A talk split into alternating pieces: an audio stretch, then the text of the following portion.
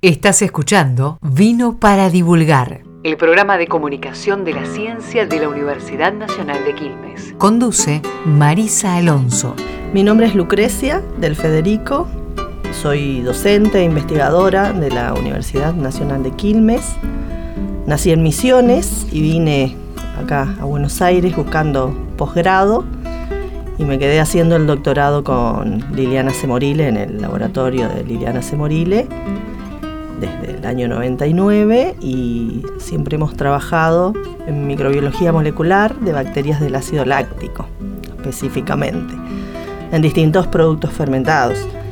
Originalmente en lácteos, hemos estudiado también algo de, cárnicos y desde el año 2008, gracias a una de las colaboraciones más importantes que hemos tenido a lo largo del tiempo, que es con la doctora Adriana Caballero, de la Universidad Nacional del Comahue, nos introdujimos a este mundo del vino y comenzamos a estudiar microbiología de bacterias, eh, específicamente de vinos del noroeste de, la Patagonia, del Alto Valle del Río Negro. Eh, varietales emblemáticos de esa zona como son el Pinot Noir o el, o el Merlot.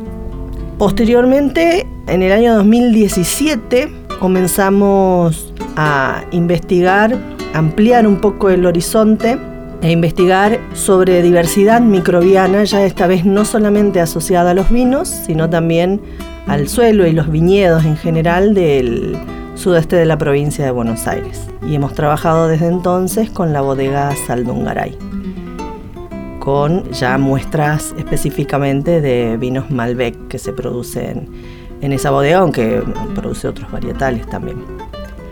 Y esos son nuestros últimos, digamos, hallazgos. Hemos estudiado un poco la diversidad microbiana que hay en esas, en tierras, asociadas a los viñedos, a las vides, y la diversidad de los vinos también. Y hemos llevado a cabo, tanto en el sur como en Buenos Aires, algunas pruebas ya a escala piloto de nuestros iniciadores de fermentación, porque nos dedicamos a la fermentación maloláctica, que es la que hacen las bacterias en el vino.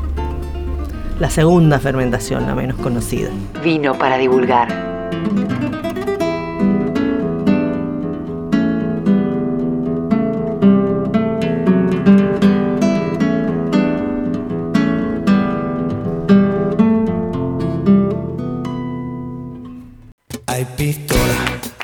Cargadas se me disparan, todos los relojes me separan y no me encuentro ya ni en la cama. Amapolas son los suspiros de tus escamas, que son los tiros que dan al alma. Si quieres verme estoy en la rama. Fíjate un objetivo distinto, que soy como un vino tinto, que si me tomas en frío engaño los años me más listo. Cariño, tómame calentito a tu ritmo Que soy como un vino añejo. Hace ya tiempo me ando buscando Bueno, empezamos a todo ritmo Escuchando un tema de Estopa que se llama Vino Tinto Para recibir a Lucrecia del Federico Que viene a charlarnos como nos contó en esa presentación que hizo sobre su tarea, su trabajo, su conocimiento, sobre vino, pero una perspectiva del vino especial, particular. La verdad que yo te escuchaba y pensaba en, todos los bebedores de vino que conozco y decía, estarán pensando qué tiene que ver el vino con las bacterias, ¿no? Pero bueno, contanos vos qué tiene que ver el vino con las bacterias. Tiene mucho que ver, las más conocidas, eh, los microorganismos más conocidos del vino son las levaduras que llevan a cabo la fermentación inicial, la que más se conoce, digamos, que esos microorganismos toman los azúcares y transforman los azúcares básicamente en, alcohol, en etanol. Y ahí es donde el mosto se transforma en vino. Eso lo hacen indudablemente las, las levaduras. Pero hay una, en la mayoría de los vinos tintos, sobre todo, en algunos blancos, pero en los vinos tintos, se lleva a cabo una segunda fermentación cuando las levaduras ya mueren, cuando se lisan sobre todo y liberan algunos nutrientes al medio de cultivo, aparecen las bacterias del ácido láctico. Las bacterias del ácido láctico se llaman así porque producen básicamente ácido láctico. Esas bacterias del ácido láctico encuentran ya un vino desarrollado, o sea, un ambiente con etanol muy elevado y sobre todo muy escaso en azúcares que han sido consumidos por las levaduras. Así que lo que las bacterias del ácido láctico hacen es tomar un componente que proviene de la uva, que es el ácido málico, y eh, lo transforman en ácido láctico. Esto favorece el sabor en vinos muy ácidos, porque el ácido málico es, para que tengamos una idea, es eso que sentimos cuando mordemos una manzana verde.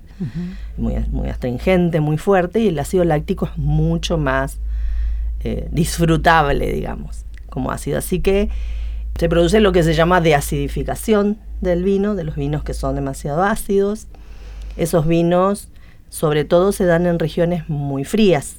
Por eso nuestro estudio original comenzó, nuestros estudios comenzaron en vinos patagónicos.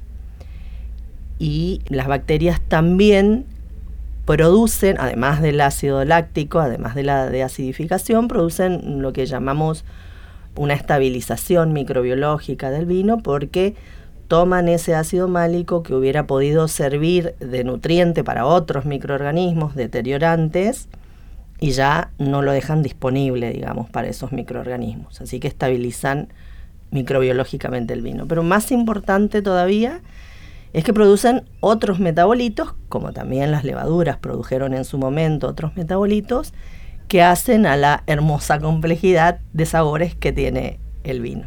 Es increíble escucharte porque uno eh, consume un producto y no reconoce todo este recorrido en el cual la ciencia tiene un espacio, tiene un lugar y nos permite ir descubriendo estas cosas, ¿no? Bacterias, ácidos, elementos que conviven en ese producto que viene a nuestra mesa y que nos trae tantas alegrías.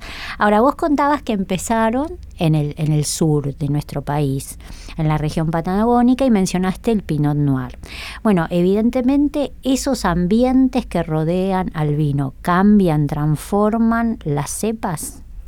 Sí, el ambiente que rodea al vino, o sea, el terroir. Ahí está. El terroir, lo que llamamos terroir, eh, tiene una definición bastante amplia. Indudablemente la calidad de un vino relacionada al terroir tiene que ver con la uva, primero, ¿no? Y con el clima, la uva y el clima, o sea, cómo se desarrolla el fruto cuánto azúcar tiene, en climas muy cálidos, los azúcares se producen muy rápido y la uva madura produciendo demasiado azúcar, demasiado azúcar es demasiado alcohol. Mm. Eso hay que moderarlo, digamos. O en los climas fríos, esto es a la inversa, pocos azúcares y ambientes y por lo tanto vinos más ácidos. Los microorganismos que están asociados a la vid en sus distintas partes, desde la raíz hasta las hojas y finalmente los frutos, tienen que ver, son parte de lo que llamamos la microbiota del vino, de ese mosto. todo va a ir a ese mosto inicial. En ese mosto inicial va a haber levaduras autóctonas, bacterias autóctonas y además va a ser enriquecido en general con bacterias comerciales, eh, con, perdón, con levaduras comerciales. Mayoritariamente para que uno tenga algo de control sobre el proceso fermentativo, tiene que agregar un iniciador de, mm, comercial, digamos, de levadura. Y eso aplana un poquito el, terroir de los vinos. Es una solución de compromiso que tiene el enólogo y que tiene el productor. Si usa levaduras autóctonas, corre el serio riesgo de no tener un proceso controlado, una fermentación controlada, que se le pare la fermentación, que haga, que lleve a desarrollo de, sabores y olores no deseables. Entonces opta por levaduras comerciales. Las levaduras comerciales se llaman, son de una especie particular que es Saccharomyces cerevisiae porque son las que más rápido consumen los azúcares, entonces más rápido desarrollan el, vino, ¿no? Eh, o llevan a cabo el proceso fermentativo. Pero después están las bacterias que van quedando, a, su vez algo de sulfito se le añade a la mezcla, eso limita el crecimiento de las bacterias y favorece inicialmente el de las levaduras para que el vino se haga para que se lleve a cabo la fermentación alcohólica. Las bacterias que quedan son favorecidas recién cuando, como te mencionaba, cuando las levaduras se lisan, cuando el vino ya está formado, cuando el etanol se seleccionan subgrupos de microorganismos, o sea, toda esa microbiota que había originalmente en la planta, en el mosto y en las maquinarias, en los tanques, en la despalilladora. Hay habitantes permanentes, ¿sí? Uno de esos habitantes permanentes es probablemente la levadura que se utiliza como iniciador de fermentación. También va a haber bacterias. Las que queden en ese, en ese proceso tendrán la oportunidad de desarrollar, si están adaptadas, a sobrevivir en ese ambiente bastante restrictivo que es, que es el vino. Cuando desarrollan, desarrollan ciertos grupos microbianos. Unas bacterias sí, otras bacterias no. Dentro de las, del grupo enorme que son las bacterias del ácido láctico. Así que sí, la respuesta es sí. la microbiota, el nombre, digamos, la denominación es microbiota, los microorganismos que acompañan todo el proceso inciden sobre el desarrollo posterior del vino a través de su metabolismo, de su desarrollo y su metabolismo. Yo te escucho y hay un montón de, información ahí que, que uno, eh, primero, que uno va pensando y que además me despierta curiosidad. Primero, saber qué posibilidades ofrece la ciencia y este trabajo que vos decís tan exhaustivo de evaluar, de mirar, de observar, de analizar, de hacerlo en conjunto con el terroir, de supongo entrar en diálogo con el productor y con el enólogo. Este, digo, esto se puede estandarizar, se puede de alguna manera mecanizar para tener una producción más o menos homogénea. Y la otra pregunta que se me ocurre es, además de si se puede o no estandarizar, si debido a las agendas ecológicas que tenemos, que hacen que los ambientes estén permanentemente ahora en cambio, hay posibilidades de que la ciencia también ayude a ese productor a volver a crear aquellas condiciones que le habían dado un tipo de, vino, un tipo de producción que lo identificaba, ¿no? Es súper pertinente e interesante tu pregunta porque precisamente esos son, han sido nuestros objetivos o vienen siendo nuestros objetivos eh, a lo largo de todo este tiempo. El objetivo final es desarrollar iniciadores de fermentación maloláctica autóctonos, con cepas autóctonas, o sea, aislando, obteniendo esas cepas que están adaptadas a ambientes particulares, a zonas particulares, permitiendo, como, te como decías, eh, controlar el proceso, ese segundo proceso fermentativo, pero a la vez manteniendo la tipicidad del producto final. Y todo esto lleva a la conservación de una biodiversidad que es hoy por hoy es tenida menos en cuenta que la diversidad de los organismos superiores, por decirlo de alguna manera, pero que está sufriendo también este, los embates de la excesiva industrialización, la de los microorganismos. O sea, e, estamos perdiendo y es, no podemos medir el dramatismo, digamos, de la pérdida de esa, de esa biodiversidad entre los microorganismos. Así que sí, la respuesta es sí.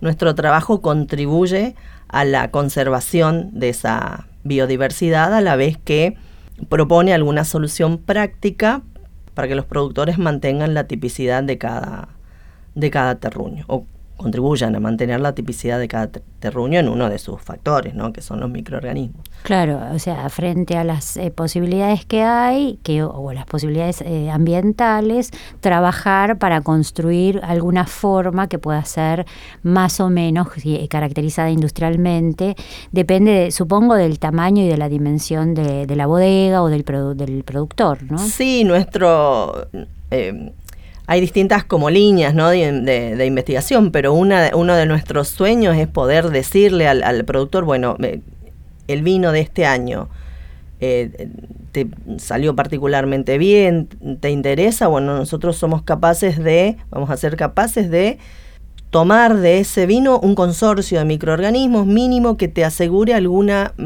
mínimamente, la reproducción de esas características que seleccionaste o que te parecen deseables. claro, viste que hay eso de que hay esa cosecha que fue significativa y entonces me gustó esa palabra de consorcio de microorganismos, ¿no? O sea, identificarlos, eh, señalarlos, definirlos y tratar de recrearlos. Exacto, y es un consorcio porque son varios, nunca es uno solo. Hoy por hoy hay empresas internacionales, esto no, no sería también una sustitución de un producto importado, porque todas las cepas para fermentación maloláctica son foráneas. Han sido seleccionadas en Francia, en Italia, alguna en Grecia. Y bueno, toda esta actividad es bastante oligopólica. Hay un par de empresas grandes, muy grandes, que venden a todo el mundo sus cepas. Por lo tanto, esas cepas van a dar unas características particulares, pero las mismas en, un determinado vino. Así que por eso nos interesan lo que llamamos microorganismos autóctonos o indígenas, ¿no? O sea, hay que buscar una reconstrucción de eso que es particular para darle identidad. Eh, me, encanta, me mm. parece... no es el único factor, obviamente. el principal factor es la calidad de la uva. con una buena uva puedes hacer un muy, muy mal vino, si todo sale mal, pero con una mala uva no podés hacer un, un buen producto. Así que la uva es lo principal, pero después la parte que le toca a los microorganismos se puede se puede mejorar y se puede controlar. Ahora, ese, ese paso que fue desde el sur, que se empieza en el sur, el trabajo que ustedes hacen y va creciendo y llega a la provincia de Buenos Aires. ¿Por qué ese cambio? ¿Qué, qué, de qué se apropiaron en ese pasaje? ¿no? ¿Qué es lo que aprendieron en ese corrimiento de, espacios? Si hubo alguna cosa que cambió notablemente y ustedes dijeron, mira, menos mal que hicimos aquello, o qué bueno que tuvimos aquella experiencia y ahora tenemos esta y la podemos comparar. ¿Qué les dejó ese, ese recorrido? En realidad, como te decía, eh, la idea fue ampliar horizontes y no quedarnos exclusivamente con una región para poder comparar lo que pasaba en distintas regiones del país. Que no fuera, nos interesó que la provincia de Buenos Aires es una región, lo que llamamos reemergente. Fue muy importante a principios, hasta principios del siglo XX, y después en 1934 mm, se dictó, se promulgó la famosa ley que restringía la producción de vinos y fueron destruidos los, los, los viñedos de la provincia de Buenos Aires y recientemente en los 90 se volvió a, digamos, esa ley se derogó y se volvió a permitir la producción. Así que todos los viñedos de la provincia tienen un poco más de 20 años o menos, entre 25 eh, años y cero, digamos. Así que eso coincidió con nuestra necesidad o nuestra búsqueda ya de involucrarnos en la descripción de comunidades microbianas y de consorcios más que en cepas puntuales. Y empezamos a estudiar la diversidad en esta, en esta región reemergente en el medio hubo algunas colaboraciones que hicieron estudios también en, Mendoza y en San Juan, o sea, en zona, en zona de Cuyo, que son estudios muy hermanos en el sentido de que llevaron a cabo protocolos parecidos para poder comparar y en ese proceso estamos para poder comparar las diversidades. Esta historia que contabas de, la provincia de Buenos Aires la conocía para la zona de, Entre Ríos. Sabía que había habido una enorme destrucción de viñedos y bueno, esa trajo como consecuencia esto que decís, que todos los viñedos que puedan haber en estas regiones sean viñedos jóvenes. Pero a la vez también hay mucha exploración, ¿no? Hay, hay nuevos territorios que se incorporan a la producción. Lo de la provincia de Buenos Aires me interesa ese, ese pasado de rico, de, producción, que estaría seguramente vinculado a los, poblamientos, a la ocupación territorial, y después esa, esa desaparición y un proceso que empieza en los 90. ¿no? ¿Cómo es? ¿Sabes algo sobre el proceso que se inicia en los 90 en términos de industria y cómo se modifica eh, hacia el siglo XXI? Bueno, algunos pocos visionarios o, gente dispuesta a arriesgar mucho eh, decide plantar vides. En no son demasiadas las regiones eh, de la bueno la provincia es muy grande no la producción de vino de la costa en la zona cercana a la plata hay en Junín, hay una zona productora importante en Tandil, bueno, en Tandil y en Sierra de la Ventana también, no solo la bodega Saldungará, hay algún otro viñedo, también nosotros trabajamos inicialmente con un viñedo de la zona de Médanos, más cerquita de, de Bahía Blanca, y bueno, hay una zona productora en la costa, hay una bodega comercial muy conocida que tiene una que produce eh, varietales bastante interesantes. No hemos trabajado con ellos, tenemos ganas todavía, pero pero todavía no, no ha sucedido. Eso se el proceso hace un par de años, hace un par de años, sí, en el 21 creo que fue. Se promulgó la ley de promoción del, de la vitivinicultura en la provincia de Buenos Aires, una ley provincial. Así que mm, la producción, digamos, está teniendo algún tipo de, beneficios y... Ha crecido. y ha crecido, sí. Y esto que decías de identificar estos consorcios y, definirlos como autóctonos para de alguna manera empezar a trabajar eh, en una producción que enfrente ese poder oligopólico que, define un poco las reglas del, del juego en materia de, vos hablabas de levaduras, no sé si estoy diciendo lo correcto. Entonces digo, esa búsqueda específica, cómo va, qué, actores involucra, eh, qué compromisos eh, han logrado. Digo, estoy pensando en agentes eh, internacionales o incluso agencias nacionales, Estado provincial, Estado nacional nuestros socios del Comahue nos asociamos porque ellos estudiaban levaduras y nosotros bacterias del ácido láctico, o sea, para cubrir los dos procesos fermentativos. Estamos hablando de la universidad.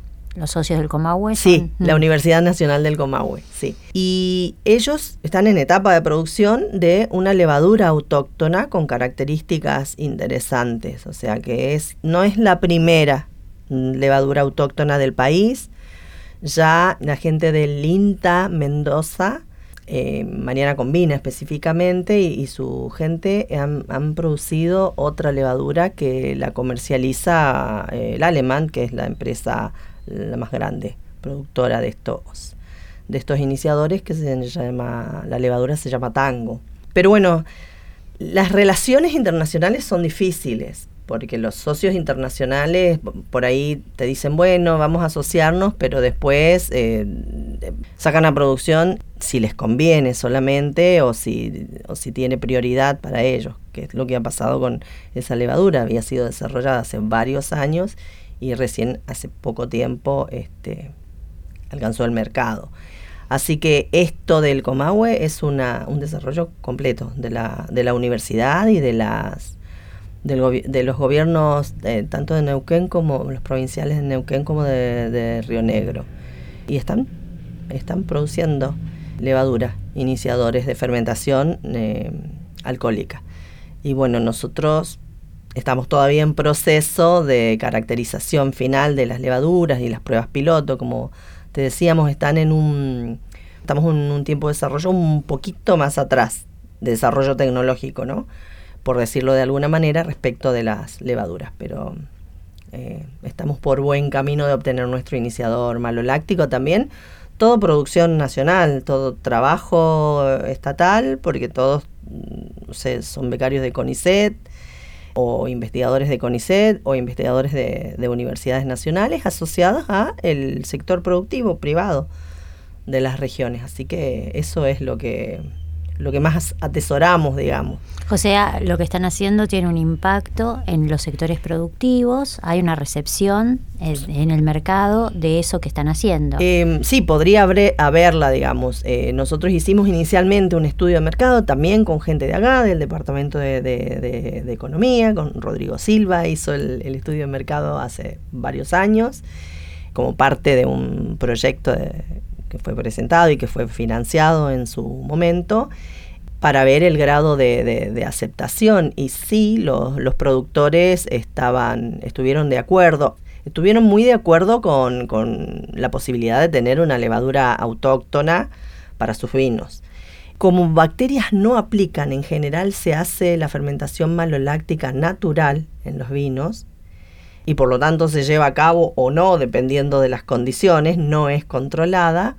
Les interesó un poquito menos, te soy sincera, lo de las bacterias, pero conocedores como son de las posibilidades que hay, dijeron, bueno, si nos traen el producto, les ofrecemos probarlo en, tanques a nivel comercial, digamos, ¿no? En, volúmenes. Nosotros las pruebas de piloto las hacemos en 200 litros.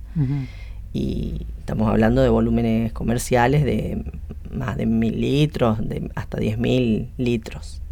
Así que... Sí, es un, productor definido mediano, digamos. Sí, no necesariamente grande ni pequeño. Los pequeños, lo que es una bodega boutique no, no podría ser, no por esa cantidad. No, podría serlo. Eh, sí, una bodega boutique tiene menos, menos volumen, digamos, pero podría hacerlo. Lo que pasa es que no sé si una bodega boutique estaría dispuesta a hacer una prueba, digamos. Claro. Un productor eh, mediano grande te presta un tanque para hacer el, para ver la prueba, digamos, exactamente. Lucrecia, ¿por qué el vino? ¿Por qué el equipo elige el vino?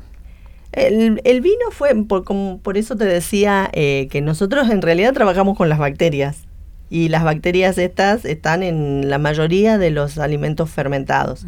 Habíamos empezado con otros alimentos fermentados, no es la matriz del alimento, digamos, no, no, no, hacemos microbiología de un alimento particular.